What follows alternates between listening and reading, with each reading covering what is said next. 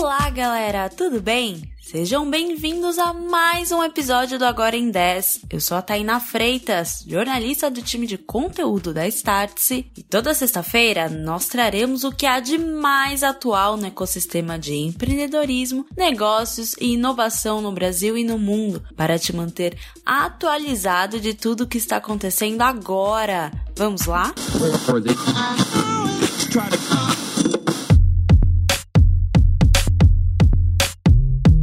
Existe uma transformação acontecendo em todo o mercado de veículos. Enquanto a tendência de que a mobilidade urbana seja elétrica, ainda estamos passando por alguns desafios até esse objetivo, e um grande exemplo é a falta de chips. A pandemia do novo coronavírus paralisou as fábricas de chips por um longo período e as consequências estão sendo sentidas até agora. De acordo com o um relatório da Alix Partners, as fabricantes de veículos podem perder um total de 210 bilhões de dólares apenas em 2021 e 7,7 milhões de carros devem deixar de ser fabricados até o final do ano.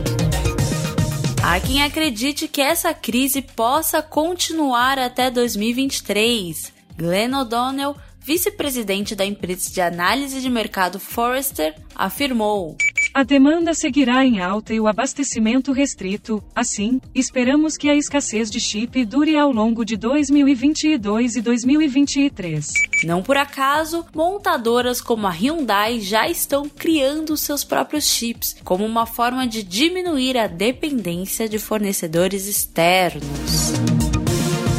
Ok, e no Brasil? Embora não esteja fácil para ninguém, o Brasil tem chamado a atenção do investimento estrangeiro. Novas montadoras estão chegando de olho no mercado brasileiro. A Great Wall, maior montadora de SUVs e picapes da China, chegou no país. A companhia adquiriu uma fábrica da Mercedes-Benz. O terreno, prédios e equipamentos de produção foram vendidos. Por aqui, nós também estamos sendo afetados pela escassez de chips. De acordo com a Favea, entidade que representa as montadoras, a produção de veículos leves teve o pior desempenho no Brasil para um mês de agosto desde 2003. Já em outra ótica, a falta de chips tem fortalecido o mercado de carros usados. No país, esse segmento cresceu 54,7% no ano e tem atraído grandes players. A Kavak, o primeiro unicórnio mexicano, chegou no Brasil recentemente, injetando 2,5 bilhões de reais na operação brasileira,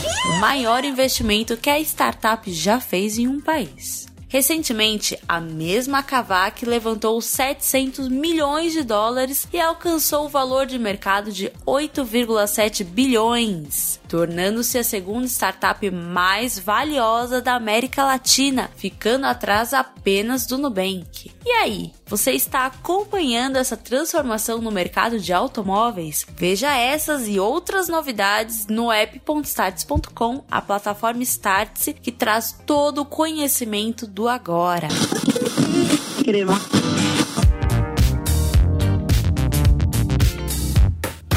E agora vamos para o Startup em um Minuto, o quadro um oferecimento da CapTable. Pode entrar, Victor Marques, e tempo. Muitas mulheres participaram ativamente na construção do ecossistema de inovação, desbravando caminhos ousados e acumulando aprendizados para compartilhar. O Invest Nelas é um evento da CapTable que tem o propósito de amplificar as histórias dessas mulheres. Em sua terceira edição, através de contribuições e análises delas, iremos abordar especificamente dois temas: o Corporate Venture Capital, a visão das corporações que investem em startups, e o ponto de vista do investidor pessoa física que investe em startups versus bolsa de valores. Para falar sobre esses temas, três convidadas especialistas foram foram convidadas. Carolina Perrone San Vicente, fundadora de um escritório especializado em Venture Capital com braço em CVC, Cristiane Fenster Cypher, analista de investimento na Empíricos, e Ilana Horta, Head de Corporate Venture na Faber-Castell Brasil, e também responsável por estruturar a operação financeira da Uber em solo brasileiro. O evento acontece no dia 7 de outubro, às 20 horas. Inscreva-se no link na descrição do podcast. Obrigada, Victor! E agora vamos ao Ok Ok! Aqui você encontra os principais rumores e até mesmo as fofocas do ecossistema de inovação. Ok, ok! A briga entre bancos e fintechs está de volta farpas estão sendo trocadas por todos os lados e o estopim foi quando a Zeta, entidade formada pelo Nubank Mercado Pago, divulgou uma reportagem sobre as tarifas cobradas pelos grandes bancos. O conteúdo cita um estudo do Instituto Brasileiro de Defesa do Consumidor que mostra que os serviços subiram entre 9 e 25% nessas instituições, algo acima da inflação acumulada no período que foi de 8,35%. momento Em resposta, a Febraban publicou que o Nubank cobra juros mais altos do que a média dos 5 ou 10 grandes bancos brasileiros. E não para por aí. Na semana passada, o Mercado Pago levou dinossauros à frente dos grandes bancos. Pessoas vestidas de dinossauros tentaram e não conseguiram entrar pelas portas giratórias, como uma crítica à dificuldade de acesso às instituições financeiras tradicionais. E calma, tem mais. Para arrematar essa história, a Stone lançou um kit chá de cadeira para ajudar pessoas que perdem tempo na burocracia dos bancos. Os chás recebem os nomes dia de banco, uma hora de musiquinha e senha infinita. Eita, que esse ok, ok foi longo. Agora vamos ao agora na Startse. Pode entrar, Piero. Fala pessoal, aqui quem tá falando é o Piero Franceschi, CMO aqui da Startse, e eu tenho um convite imperdível para todo mundo. A gente vai reunir pela primeira vez todos os unicórnios brasileiros em um só evento. É isso aí. Vai ser o SVWC 2021, nosso grande festival de inovação e empreendedorismo que está de volta nesse ano, dessa vez muito maior e muito mais impactante. Ele, para todo mundo já conhece aqui os nossos eventos online, ele é online, gratuito, e ele vai começar esse ano no dia 18 de outubro. São oito dias com grandes, mais de 50 grandes experts internacionais falando tudo que a gente quer saber sobre esse mundo em transformação. As inscrições estão abertas, acesse o link aí na descrição do podcast para conferir. A gente se encontra por lá. Finalizar, vamos ao termômetro da semana. Tá quente, Livap. Notícia boa para a Livap, a Foodtech focada em alimentos saudáveis ultra congelados recebeu uma extensão da rodada de investimentos. A companhia havia recebido 180 milhões de reais em um aporte e agora levantou mais de 50 milhões de reais da Global Ventures. Tá morno, novo formato de vendas do Boticário.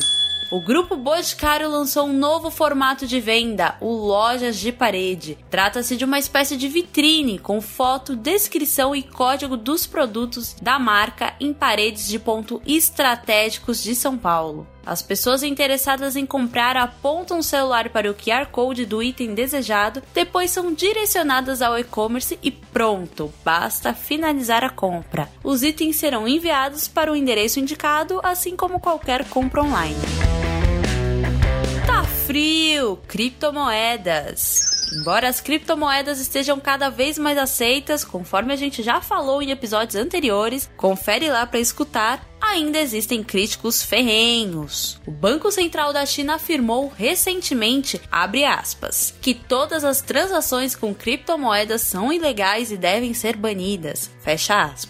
Qual será o impacto de uma das maiores economias do mundo nesse setor? Acompanhemos as cenas dos próximos capítulos.